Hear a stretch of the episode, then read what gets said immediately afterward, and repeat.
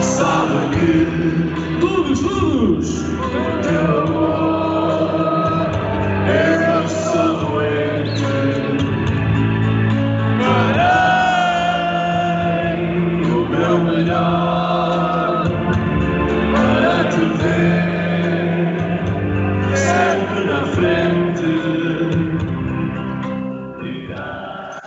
Esta semana volvió el fútbol al Reino de León y con victoria, aunque sufrida. A su vez, el futsal nos brindó un título más. Esta vez le tocó a la Copa de Portugal. Ya el voleibol logró el acceso a la final de la liga, que la disputará delante del Benfica.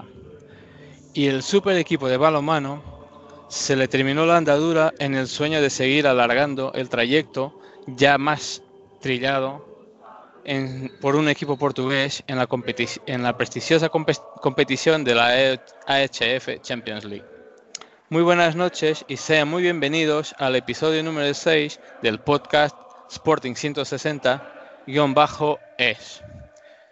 Bueno, empiezo saludando hoy a nuestro invitado y especialista de balonmano, Asier Oyarvide. Muy buenas noches, Asier, y muy bienvenido a nuestro humilde podcast. Muy buenas noches compañeros y muchas gracias por contactar conmigo para hacer este programa especial sobre vuestra sección de balonmano. Buenas noches. Gracias a ti. Saludo ahora a Gonzalo. Muy buenas noches, Gonzalo. Buenas noches a los dos, a todos que están escuchándonos. Bueno, nuestro compañero Francisco se incorporará en un momento que ha tenido un pequeño problema familiar que le causó un pequeño retardo. Ahora mismo ya vendrá. Ahora mismo le invitamos y se unirá a nosotros.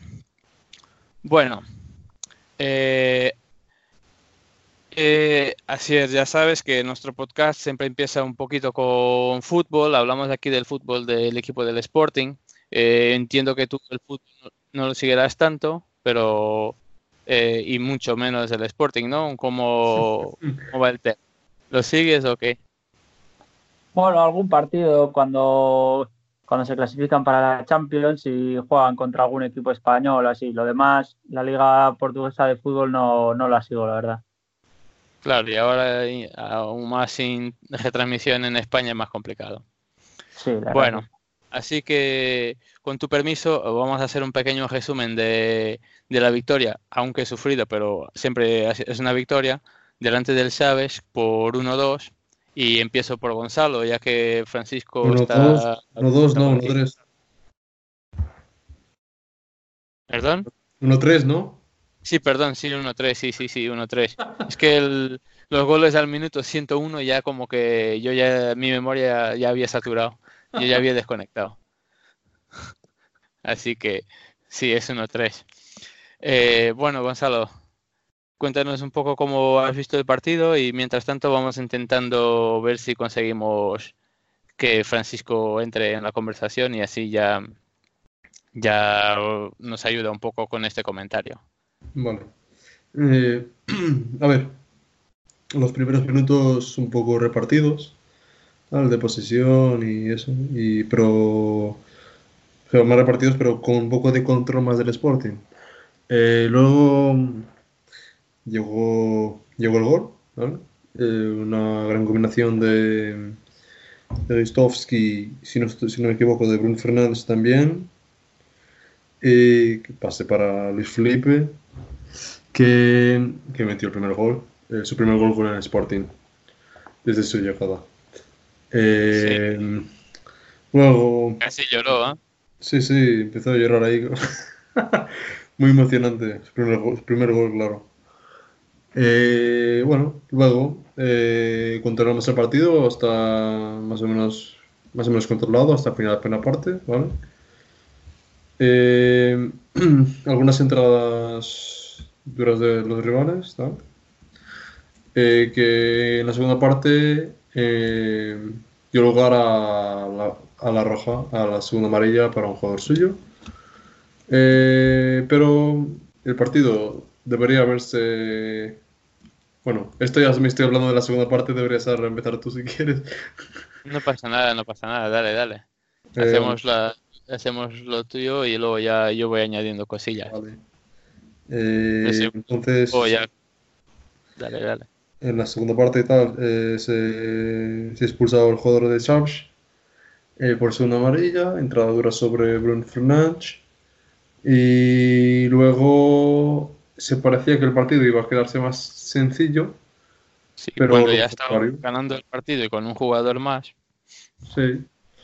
Y, pero pareció que el que estaba con un jugador más era, era el Chaves. Porque, vamos, Sí, es verdad. Sí, porque el Sporting se durmió y tal.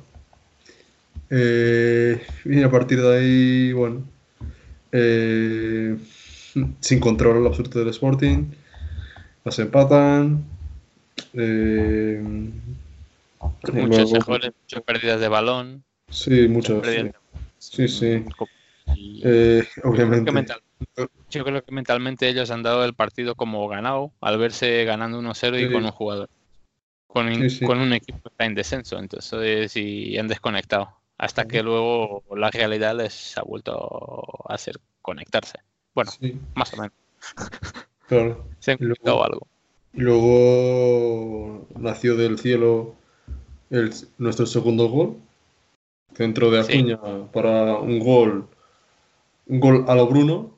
eh, Golos a Bruno. eh, de primera. Parecía ese gol eh, que lo metió hace bastante tiempo ya.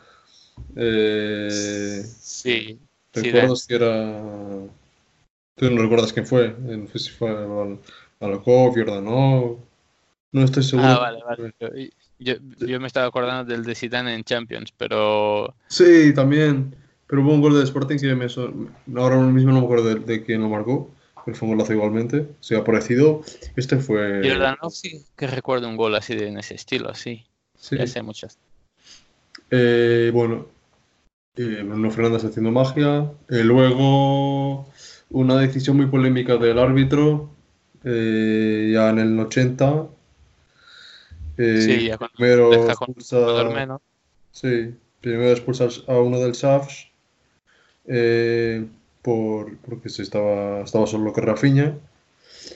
Sí, Pero sí. luego el VAR le mandó mirar a, a la jugada anterior porque había una falta de Gistovski, una supuesta falta de Gistovski, que, que no se entiende nada, que le mostró la, le quitó la roja al de Schaus y le mostró la roja a. O sea, una decisión incomprensible porque eso no es falta ni para nada, ni para mí ni para amarilla. Pero bueno, Claro. no sé qué te pareció a ti.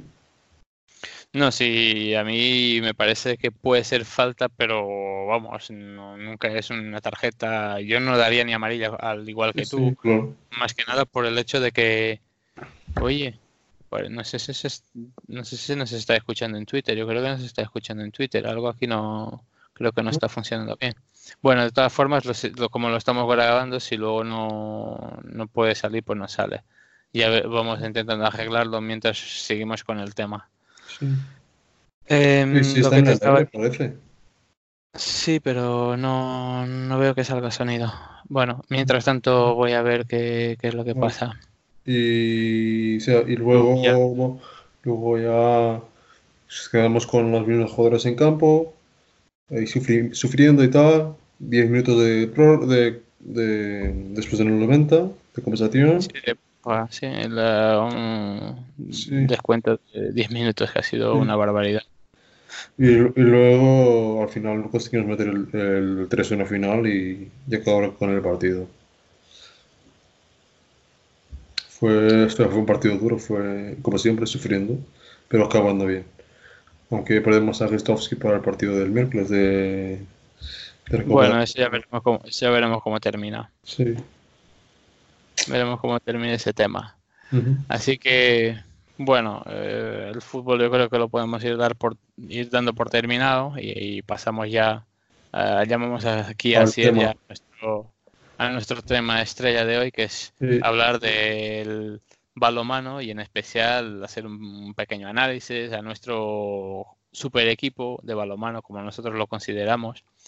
Así que Asier, para empezar un poco y ir quebrando el hielo, pues cuéntanos tú un poco como quién es Asier Oyarbide eh, y que de qué se trata ese excelente proyecto de balomano actual, que a mí sinceramente me parece un buenísimo trabajo. Bueno, pues eh, soy todavía soy un proyecto de periodista, digamos, porque estoy estudiando para, para tener el grado. Y respecto al proyecto, pues bueno, todo comenzó con un- una simple cuenta de Twitter para poner resultados y noticias de, de balonmano que yo fuese viendo. Y empezó a crecer tanto que pensé que abrir nuevas redes sociales y abrir una web y hacerlo, formalizarlo, digamos, como un medio de comunicación dedicado al balonmano, pues, pues podría ser bueno para, pues para este deporte que necesita también Más ser vendido y, y expandirlo para que la gente conozca más este deporte. Sí, sí, sí, Totalmente. es correcto. Me parece muy un- una muy buena idea tuya y me parece muy bien lo que has decidido hacer porque al final eh, el balonmano es algo, es un deporte minoritario pero es extremadamente espectacular. Es una cosa que ya olvidan un poco el equipo que, le- que tiene el Sporting ahora mismo y que nos hace nos hace tener un orgullo enorme en ellos, pero el balonmano es siempre un, uno de los deportes que más gusta por la espectacularidad, que cambios de marcadores, goles completamente seguidos, es, Es un, es un deporte que, que no, no te puede, no te puede aburrir un partido de, de balonmano, No. siempre está pasando algo. no acaba 0-0 nunca. Así que, bueno, pues pasemos entonces ya aquí a la primera pregunta. Puedes hacerla tú, Gonzalo, si quieres, y ya luego Sí. vamos intercalando y así.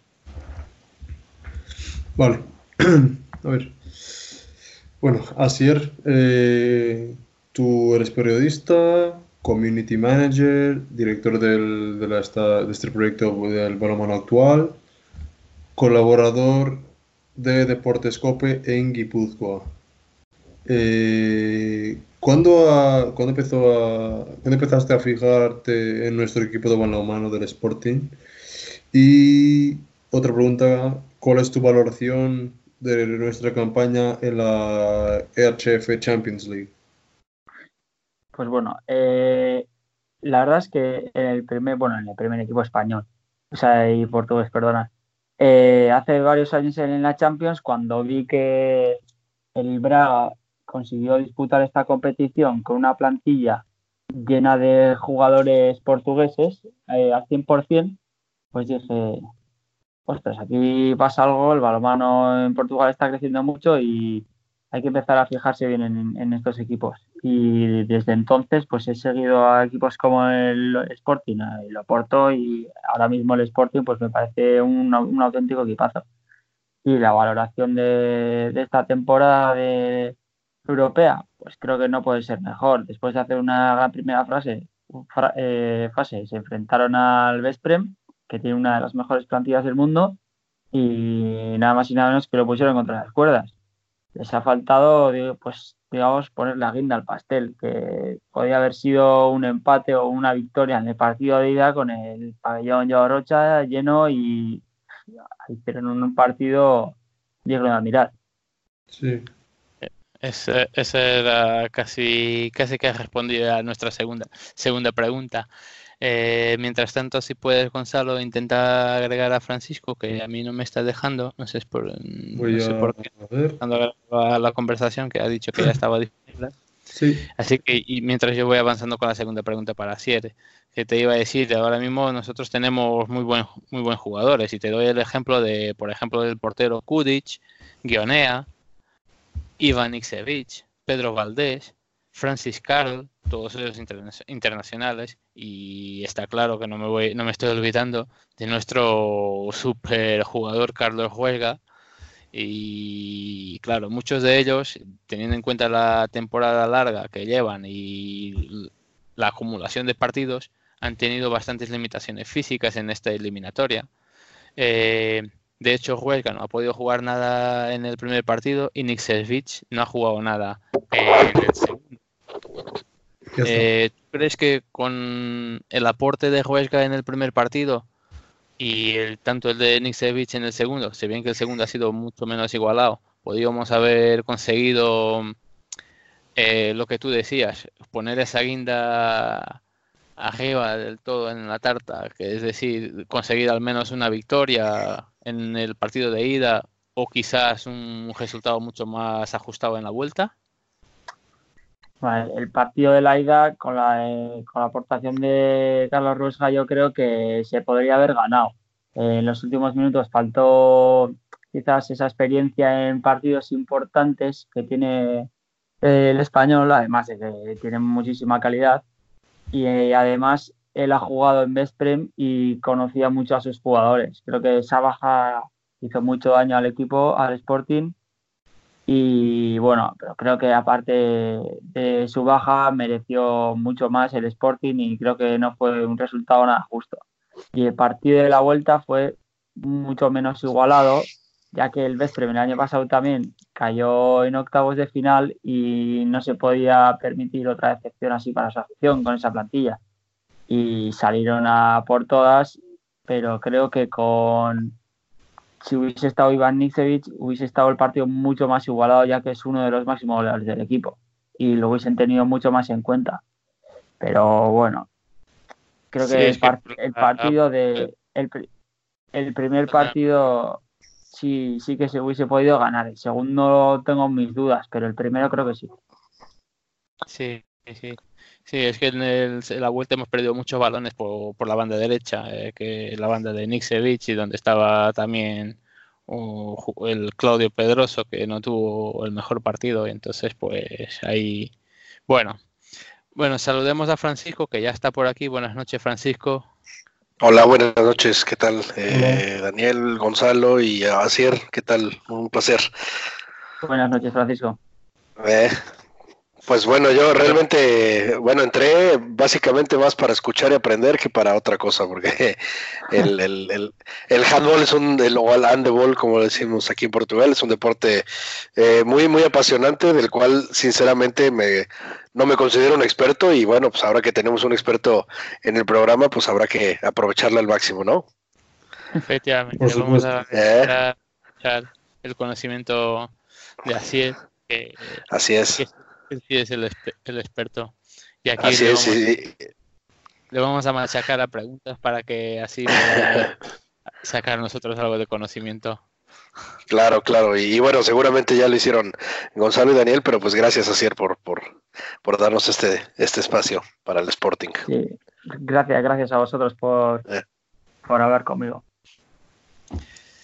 Bueno, eh, Francisco, eh, mm, si quieres, no sé si tienes las preguntas delante, si quieres lanzar tú la siguiente pregunta y así vamos avanzando, o quieres que la lance Gonzalo y tú te quedas a la Sí, sí, siguiente. Eh, sí, sí, por favor, que la lance Gonzalo para ver, creo que están, Gonzalo. creo que sé dónde están, pero bueno. Vale, y yo sigo. Eh, bueno, así es. En la Liga Portuguesa eh, somos bicampeones, como ya sabes, y seguimos en la pelea por conseguir el tri, pero eh, el Porto se reforzó muy bien este año y estamos ahí eh, muy igualados en la tabla arriba. Eh, ¿Cuál crees que es la plantilla más fuerte en este momento? ¿Y cuál crees que tiene más posibilidad, más cerca de ganar la liga este año? Ahora mismo yo creo que el título está a un 50% cada uno. Tienen lo- eh, ambos, e- ambos clubes tienen una plantilla buenísima y creo que los dos equipos se han reforzado muy bien este verano. El Oporto es verdad que ha traído a jugadores que pueden ser muy determinantes como Alexis Borges de Barcelona, pero creo que el Sporting puede aprovechar ahora que, que se ha eliminado de competición europea y el Oporto todavía sigue vivo. Creo que el, el cansancio y la acumulación de partidos puede ser un factor muy importante y pueden dejarse puntos. De todas maneras, habrá que ver en el partido que les enfrente a ver quién, a ver quién se lleva el gato al agua y quién consigue ganar el partido, ya que tienen jugadores también en el Oporto muy, muy buenos, como pueden ser Alfredo Quintana o Joan Velázquez, que está pasando por un gran momento y, pueden decantar la balanza de un partido. Sí, perfectamente de acuerdo. Bueno, eh, Sí, a nivel de jugadores portugueses, nosotros tenemos algunos veteranos como Carlos Carnero, Carlos, Claudio Pedroso, que ya te he comentado antes, los internacionales Thiago Rocha, Edmilson Araujo, eh, y algunos chicos como es Luis, Luis Frade, que ya es internacional también senior, eh, mm, Manuel Gaspar, Salvador Salvador, Gonzalo Gracio, que son jugadores que han están despuntando. ¿Tú piensas que el nivel del balonmano portugués está subiendo? ¿Que el futuro del Sporting está asegurado con estos chicos? ¿O cómo lo ves tú desde la distancia? Bueno, el, el balonmano portugués está subiendo muchísimo la calidad y eso, eso no hay más que verlo en competición doméstica y europea también. Y creo que el Sporting es un ejemplo clarísimo de ello. Tienen jugadores veteranos que, que han vuelto a la Liga, Liga de Portugal, como son Thiago Rocha y, y Carlos Carneiro también, que es un auténtico líder. Y además, pues tienen jugadores jóvenes como Manuel Gaspar o Luis Frade, tú has dicho, que se están adaptando a la perfección al equipo. Luis Frade, esta última eliminatoria, ha sido una auténtica pesadilla para el Extrem y ha hecho mucho daño. El futuro Mira que, sido- mira que- mira que los centrales del Vespren son... Sí, son enormes. Sí, pero le quitó mucho daño. Y el futuro creo que a corto plazo está muy asegurado, pero tendrán que seguir trabajando y asegurárselo también muy bien, ya que Carlos Carneiro y jugadores como pues Thiago Rocha, como tú lo has dicho, ya son jugadores experimentados, veteranos y no van a estar tampoco 10 años más. Pero creo que de momento Claro. a corto plazo está, está pasando por un muy buen momento el Sporting y lo tienen asegurado. Bueno, bueno, eso es. Vamos a entonces a la siguiente. Sí, sí, esa, sí, aquí la tenemos. Este, mira, sí, a ver, eh, sabemos que España es uno de los países más potentes a nivel de, de, balonmano, al menos en lo que estamos hablando de selecciones. Evidentemente la liga eh, tradicionalmente ha sido fuerte, pero ha perdido algo de poderío, ¿no? Eh, está claro que estamos quitando, descontando aquí al, al Barcelona, pero los demás equipos han, han, digamos, perdido tal vez un poco de poderío. ¿Tú crees que la liga portuguesa está muy por debajo del nivel de la liga española? Y, y, y a ver, en un caso hipotético, en, el, en este juego que a veces nos gusta jugar, en un caso hipotético que el Sporting jugase en vez de Portugal, jugase en España, ¿tú qué crees, qué posición crees o qué, qué posición te animas a pronosticar que podría tener el Sporting en la liga española de balonmano? Bueno, para empezar, creo que el, el balonmano portugués no está muy por debajo del balonmano español, creo que está creciendo muchísimo y poco a poco le va comiendo terreno cada temporada. Sí que es verdad que pues probablemente los equipos de, de la parte baja de la tabla sí son inferiores en Portugal que, que en España. Pero por lo demás, creo que equipos como los tres grandes de Portugal, el Sporting, el Benfica y el Oporto, creo que en España lucharían tranquilamente por, por una plaza europea y el Sporting concretamente creo que ahora mismo podría ser segundo o tercer clasificado de la Liga de la Liga Sobal, pero pues, creo que sí. Ahora mismo están en España el Vidasoa, el Ademar y el Granollers luchando por el segundo puesto y no creo que el Sporting tenga nada que mirarles y creo que les podría plantar cara e incluso quedarse con la segunda plaza. Ya, ya, bueno, es- eso, eso suena bien. Gonzalo, Sí. tu turno. Eh, así, a nivel de selecciones, eh, no podemos comparar claramente eh, la selección portuguesa con la española, vamos, eh, ni de lejos. Eh, porque la- además la selección de Portugal lleva, eh, lleva bastantes años sin disputar fase finales de europeos y mundiales. Eh, europeos desde el 2005-2006 y mundiales desde el 2002-2003. Pero el año pasado logramos llegar a, a las semifinales de la Eurocopa de Sub-20. Eh, quería preguntarte si crees que próximamente Eh, veremos a la selección portuguesa en estas grandes citas de estas dos competiciones. Bueno, el último campeonato sub-21 fue, un auténtico escándalo. O sea, los partidos de Portugal eran espectaculares y ganaron a, a países como Francia, que son auténticas potencias, y poco más que añadir. Hicieron un gran torneo y hay muchísimo nivel por detrás con jóvenes que van, que van llegando a la élite en Portugal y creo que en categoría absoluta no están teniendo esa pizca de suerte que hace falta los países que todavía no, no son fijos, digamos, en estos campeonatos y en las eliminatorias previas no, están teniendo, no se están cruzando con, con países tan asequibles. Pero creo que tienen equipo para llegar en los próximos campeonatos europeos para estar ahí con jugadores como Gilberto Duarte, Alexis Borges o Alfredo Quintana, que son jugadores prácticamente buenísimos y creo que en varios años los podremos ver jugando un campeonato de Europa, si la suerte les acompaña. Sí, esperemos, sí, esperemos ver ahí a, a Portugal con España ahí luchando por títulos, obviamente. Sí, Sería una que sea muy buena señal. Bueno, pues pasemos a la siguiente pregunta. Eh, hablemos ahora de entrenadores. Los entrenadores son de los mejores del mundo. Como tú mismo escribiste en un artículo ayer o antes de ayer, no, no recuerdo, eh, de los equipos que están en los cuartos de la EHF, de los ocho equipos, seis son entrenados por entrenadores españoles. Eh, mi pregunta va más porque ¿qué, ¿cuál es tu opinión acerca de Hugo Canela, el entrenador del Sporting? Y si crees que bajo su mando el equipo del Sporting si sigue pudiendo evolucionar o, o necesitaría a lo mejor un cambio de a un entrenador de la escuela española, por ejemplo. Bueno, los entrenadores españoles son buenísimos, como tú bien has dicho, y lo vienen demostrando, pero ahora mismo no creo que el Sporting necesite un cambio de entrenador, ya que Hugo Canela ha encontrado la clave de cómo dirigir a este equipo. Creo que está dosificando la plantilla muy bien y físicamente todos llegan muy bien al partido, a los partidos. Y luego los planteamientos que hace en partidos importantes creo que también están siendo realmente buenos, como por ejemplo esta eliminatoria contra el Veszprem o partidos importantes de la Liga Portuguesa, como el último contra el Benfica, creo que los está planteando a la perfección y ahora mismo creo que es un entrenador ideal para el Sporting.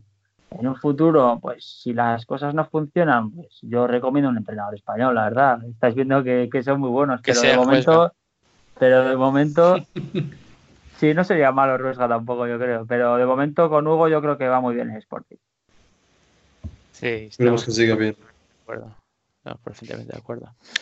Francisco, pu, dale, dale. Que tú Sí, sí. Sí, sí, que, y, y que, me, que me toca la pregunta incómoda, ¿no? el, el arbitraje. No, no es incómoda para Ciel, sino es el, el tema incómodo de todos los deportes, ¿no? Eh, a ver, habla- hablando de- del arbitraje, ¿qué, ¿qué te parece el nivel del arbitraje, tanto en las competiciones domésticas de Portugal y de España, como en la propia EHF? O sea, ¿qué, ¿crees eh, que debido a exhibiciones o, actuaciones un poco flacas, poco conseguidas, ¿Debe haber algún tipo de sanción? Digo, sabemos que en otros deportes eso no, en realidad no pasa, pero vamos, ¿tú qué opinas al respecto? Bueno, yo creo que los árbitros tienen, tienen buen nivel en Portugal y en España. Por ejemplo, los españoles últimamente, últimos años siempre están siendo eh, designados a pitar grandes finales europeas. O, mira, por ejemplo, en el último mundial designaron a los españoles, pero no pudieron pitarlo por una lesión. Pero creo que de- cuando hace un árbitro una mala actuación no se, no se debe llevar una sanción económica pero, o, o de una sanción de quedarse dos partidos sin pitar ni nada. Pero, por ejemplo, en España en el fútbol sí que se hace una valoración cada, cada jornada de los árbitros y al final, pues los que ven que no han dado la talla los descienden. Digamos, el que está pitando en la primera división pues bajaría a segunda y los mejores subirían. Pues, sería como. Una, como una liga. Al final son, son personas y se pueden confundir. No creo que una sanción económica o de dejarles varios partidos sin, sin hacer su trabajo sea la decisión correcta, pero sí que se podría hacer descenderles y subir a los que se vea que se están que lo están haciendo mejor. ¿Qué lo está haciendo mejor? Sí, sí, sí, claro. De acuerdo. Bueno, eh, ahora me toca a mí. Eh, Asier, eh, la campaña, bueno, otra vez de la campaña del Sporting a HF, eh, un poco también. ¿Crees que servirá para que nos podamos asentar en las, entre las potencias europeas, o sea, próximos años, si seguiremos ahí luchando contra Vespren, Bar- Barcelona, este año un poco más flojito el Montpellier? ¿Qué te parece? Sí, totalmente. La temporada pasada ya ganó la Challenge Cup y esta temporada ha entrado a la Champions y ha hecho un papel muy digno entre los mejores equipos de Europa. Ahora mismo, como tú has dicho, el Montpellier no está muy bien y yo creo que el Sporting le podría plantar cara, pero muy bien. Eh, habrá que ver si consigue de nuevo el pase o se lo lleva el Oporto, pero si en todo caso, si van a la HF Cup, creo que tendrían muchísimas posibilidades de llegar muy lejos. Estamos viendo hoy, eh, esta temporada también que el Porto está llegando muy lejos y creo que el Sporting no, no se quedaría atrás, y, pero bueno, habrá que aspirar primero a entrar en la Champions, que creo que lo conseguirán sinceramente y será difícil eh, mejorar esta temporada, esta Sí. campaña, pero creo que lo podrían hacer. Sí, claro. El primero hay que pensar paso a paso y ganar primero la liga para poder entrar ahí entre los mejores equipos de Europa, obviamente. Sí. Daniel, Eh, no, Francisco, dale tú que has hablado menos, Ah, que yo ya he preguntado mucho. Eh, a ver, hacer una otra pregunta. Mira, volviendo al tema de, selecciones, ¿qué importante crees que la trayectoria o el percurso del Sporting en la EHF pueda servir para la afirmación y crecimiento del, del balonmano portugués, tanto vamos, la selección propiamente dicha como, como tal vez la liga? Bueno, creo que el papel del Sporting y, y de los demás clubes eh, portugueses que están jugando ahora mismo en competiciones europeas, creo que es muy importante para el balonmano portugués, que está creciendo muchísimo. Para empezar, pues porque los grandes equipos se, inter- se interesarán por jugadores portugueses, como ha hecho el Fútbol Club Barcelona en Gilberto Duarte o la temporada pasada en, en Alexis Borges y ahora crecer también a la selección. Y creo que, por otra parte, los, lo- los niños, los jóvenes que vayan a empezar a practicar deportes, si ven que el balonmano portugués está creciendo y que tiene realmente un, un papel muy importante que jugar a nivel internacional con, otras, con otros países, pues creo que se animarían a, a jugar a este deporte. Totalmente de acuerdo. Dale. Gonzalo, a la última.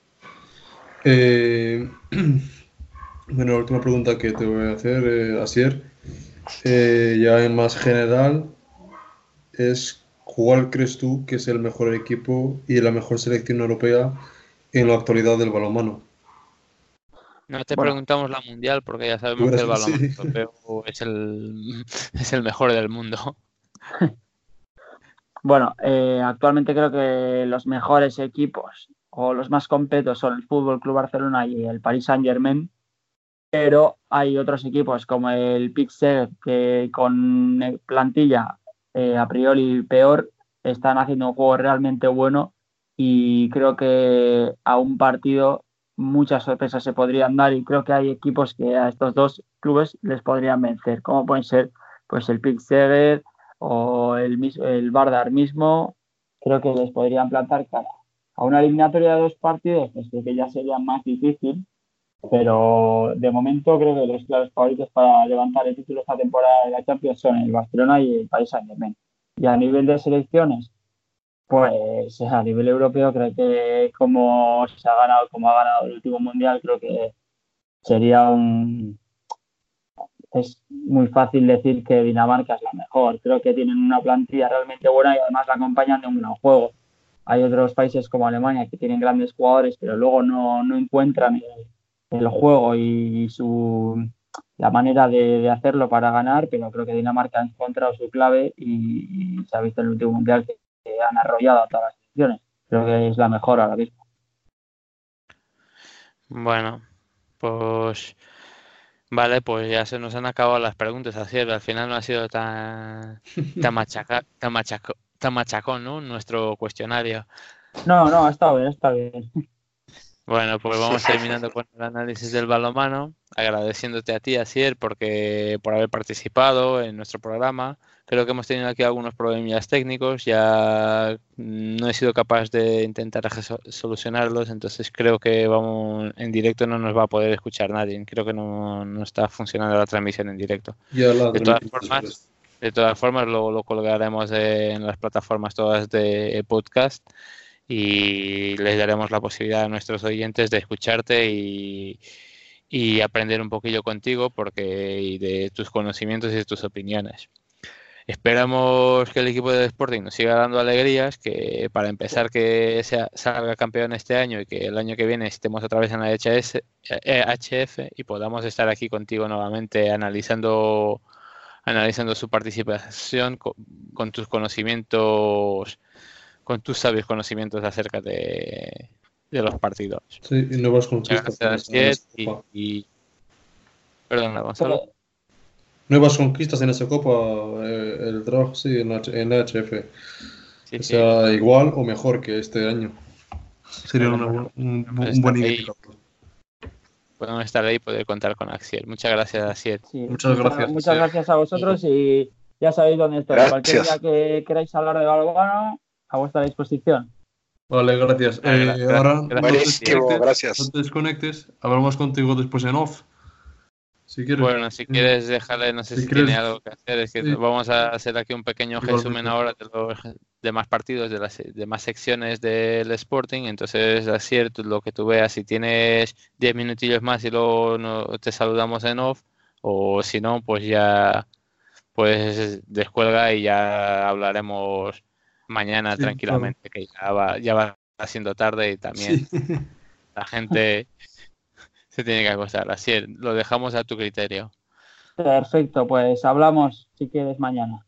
Vale. Vale, saludos. Gracias. Muchas gracias. Muchas gracias, un abrazo a los tres. Gracias. Gracias, hasta luego. Chao. Bueno, nosotros seguimos con el programa y ahora iremos a hacer un pequeño resumen de los resultados alcanzados por las restantes modalidades durante este fin de semana. Y después, ya sabéis, pasaremos a la habitual porra de que esta vez es por partida doble, tenemos dos partidos. Si queréis empiezo yo ya con el futsal. El futsal eh, ha jugado esta semana la final a 8 de la Copa de Portugal y en el partido de cuartos ha ganado 2-1 al Belenenses. En las semis ganó 1-2 al Buriñosa y luego disputó la final con el Benfica, a quien también ganó en los penaltis por 3-2 después de haber empatado a 5 durante el partido. Bueno, para este equipo un día más en la oficina. Eh, con un, cumplido con un pabellón, un pabellón eh, Joan Rocha impresionantemente, con un ambiente que se veía que era una cosa única, ¿no? No, no, no, sí, es que Eh, no, pero No, fue en Gondomar, fue en Gondomar. Ah, fue en Gondomar, fue en Gondomar. Parecía, eh, Rocha. estaba lleno, estaba lleno de los nuestros. Sí, ¿eh? estarías liando con el, con el voleibol. También fue. Sí. El, el voleibol sí que el voleibol Ah, sí. claro, Dale, es verdad.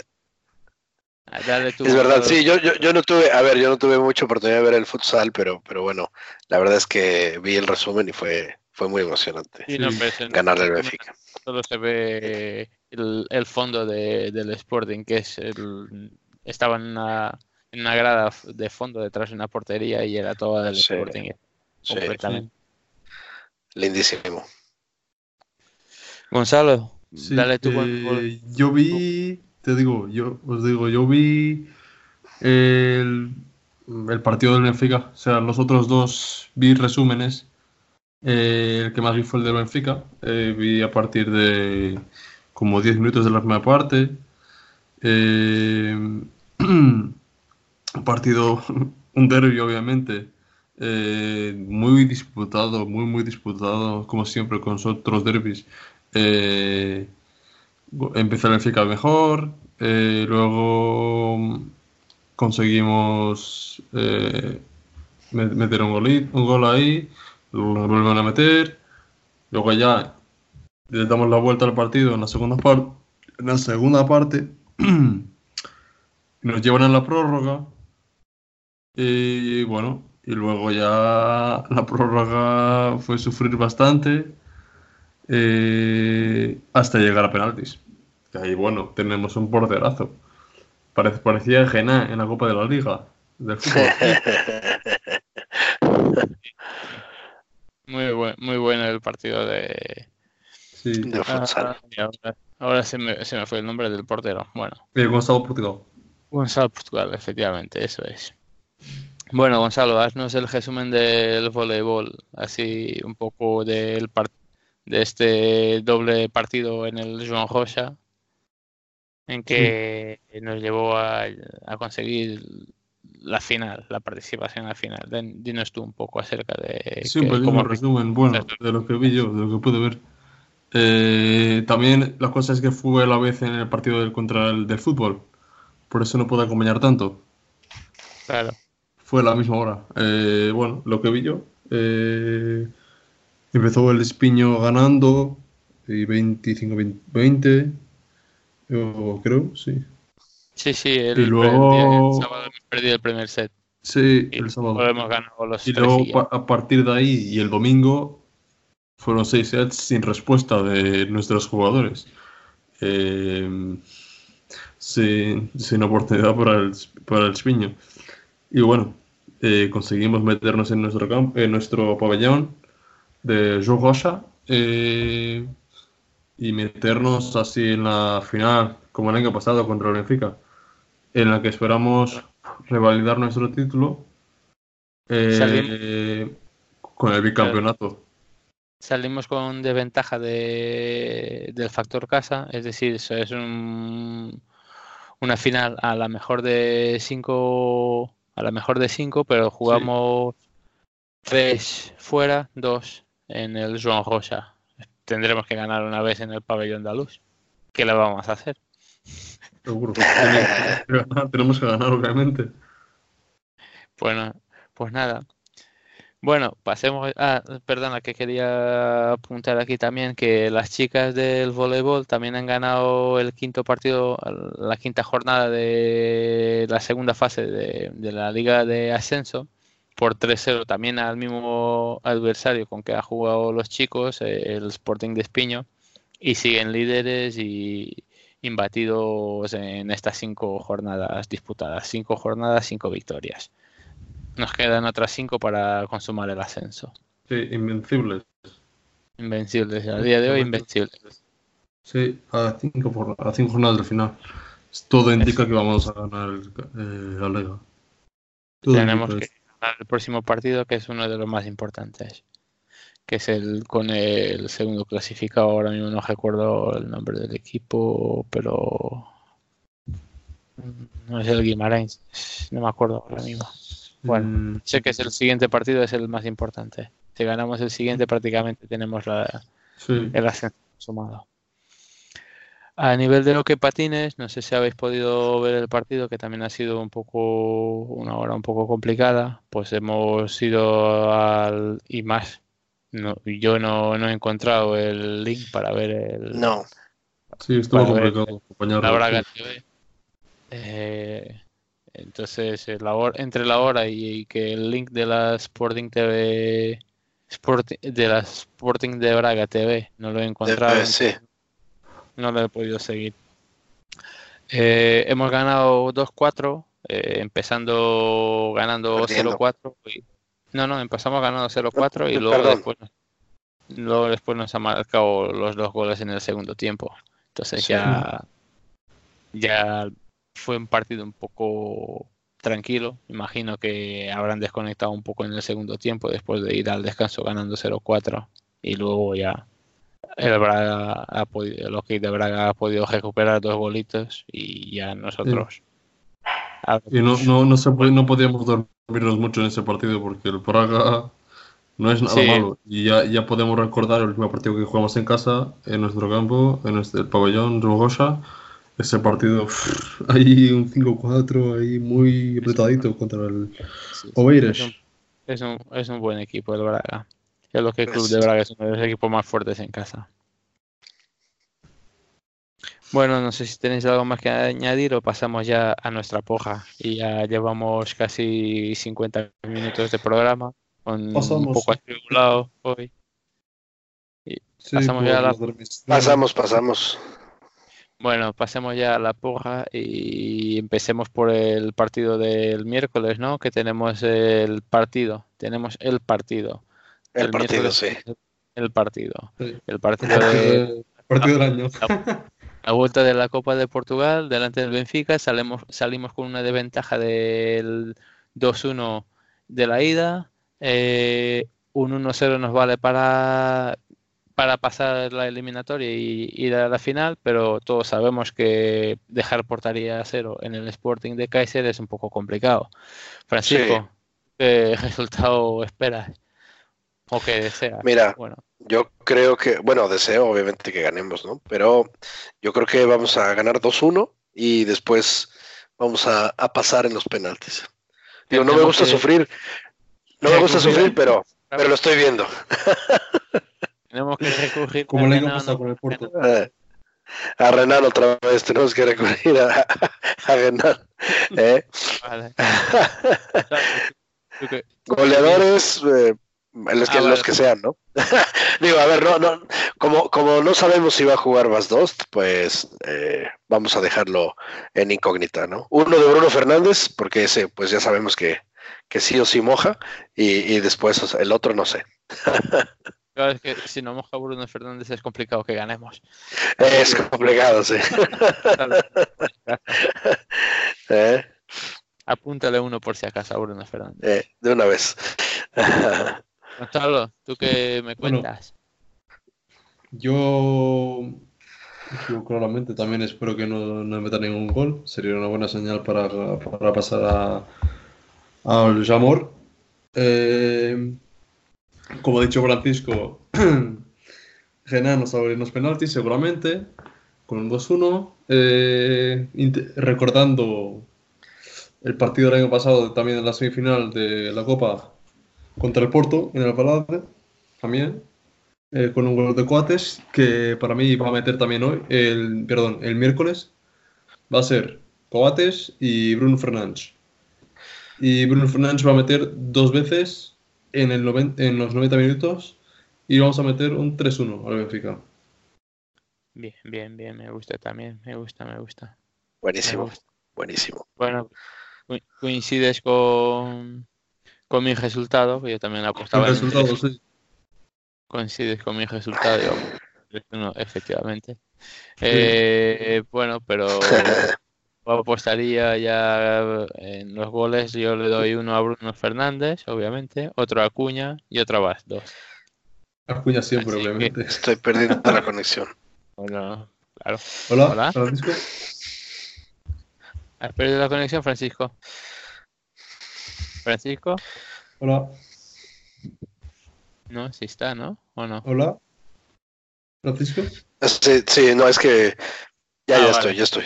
Ya está. Estaba, se me cayó un poco la conexión, pero ya estoy de nuevo. Bueno, ya estamos todos. Bueno, pues eh, entonces eh, Y la liga también. vamos al de liga que nos falta. Recibimos al Ave eh, para, para una jornada más del día, para ir cumpliendo calendario. Eh, Francisco, resultado y goleadores para la Ave.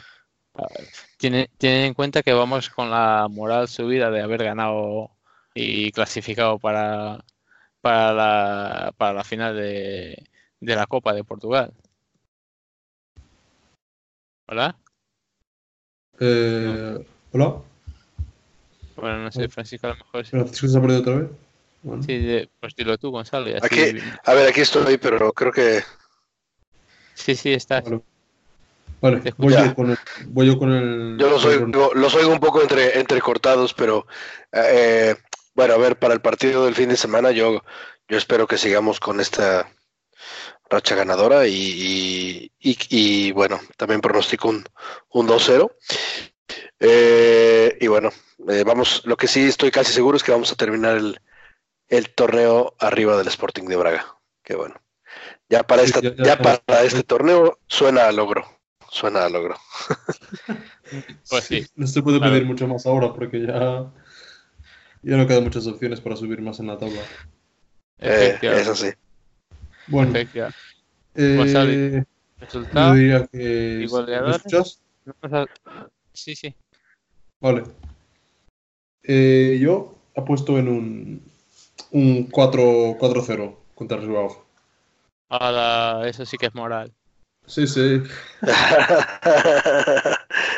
Eh, espero eh, dos de de dos de Vendel. Epa, bien. Ahí a lo loco, venga, que va a meter ya dos. Va a meter dos. Y luego va a meter eh, Mathieu de falta. Ya digo yo cómo va a ser los goles. Va a ser de falta. Y, y Bruno Fernández de acrobacias, de bicicleta. Acrobacias varias, ¿no? Acro- A ver, acrobacias. eh, eh, el que no pudo, el que no pudo meter el fin de semana Sí. pasado, ahora sí va, Sí. ahora sí va a entrar. Va a ser ahora, va a ser ahora. Bueno, yo, yo, yo me quedo con un, con un 2-0 y voy a ser un poco innovador en los goleadores y apunto a Diaby y este sí que es innovador, Acuña. Innovador. Este nunca ha salido, ¿eh? Este, no, Sí. este nunca lo he dicho. Nunca los puestos. Sí. Voy, voy- voy sol- voy soltando aquí la música para que hagamos la, para que hagamos las despedidas, pues despedimos el programa agradeciendo una vez más a Asiel y a todos los que nos han escuchado, que creo que hoy, debido a los problemas técnicos, creo que no- nadie nos ha podido escuchar en directo, pero que nos escucharán a posteriori. La Sí, próxima semana volveremos horario habitual. Perdona, la próxima semana volveremos en el horario habitual del miércoles a las 23, 22.45 hora de España, como siempre. Pues muy buenas noches a todos, saludos leoninos a todos y viva el Sporting Club de Portugal. Buenas noches Gonzalo, Forza buenas Sporting. noches. Gracias y Forza Sporting. Y muchas gracias a Asier por su participación en este programa. Siempre estarás de puertas abiertas, Asier. Gracias, Gracias. Asier.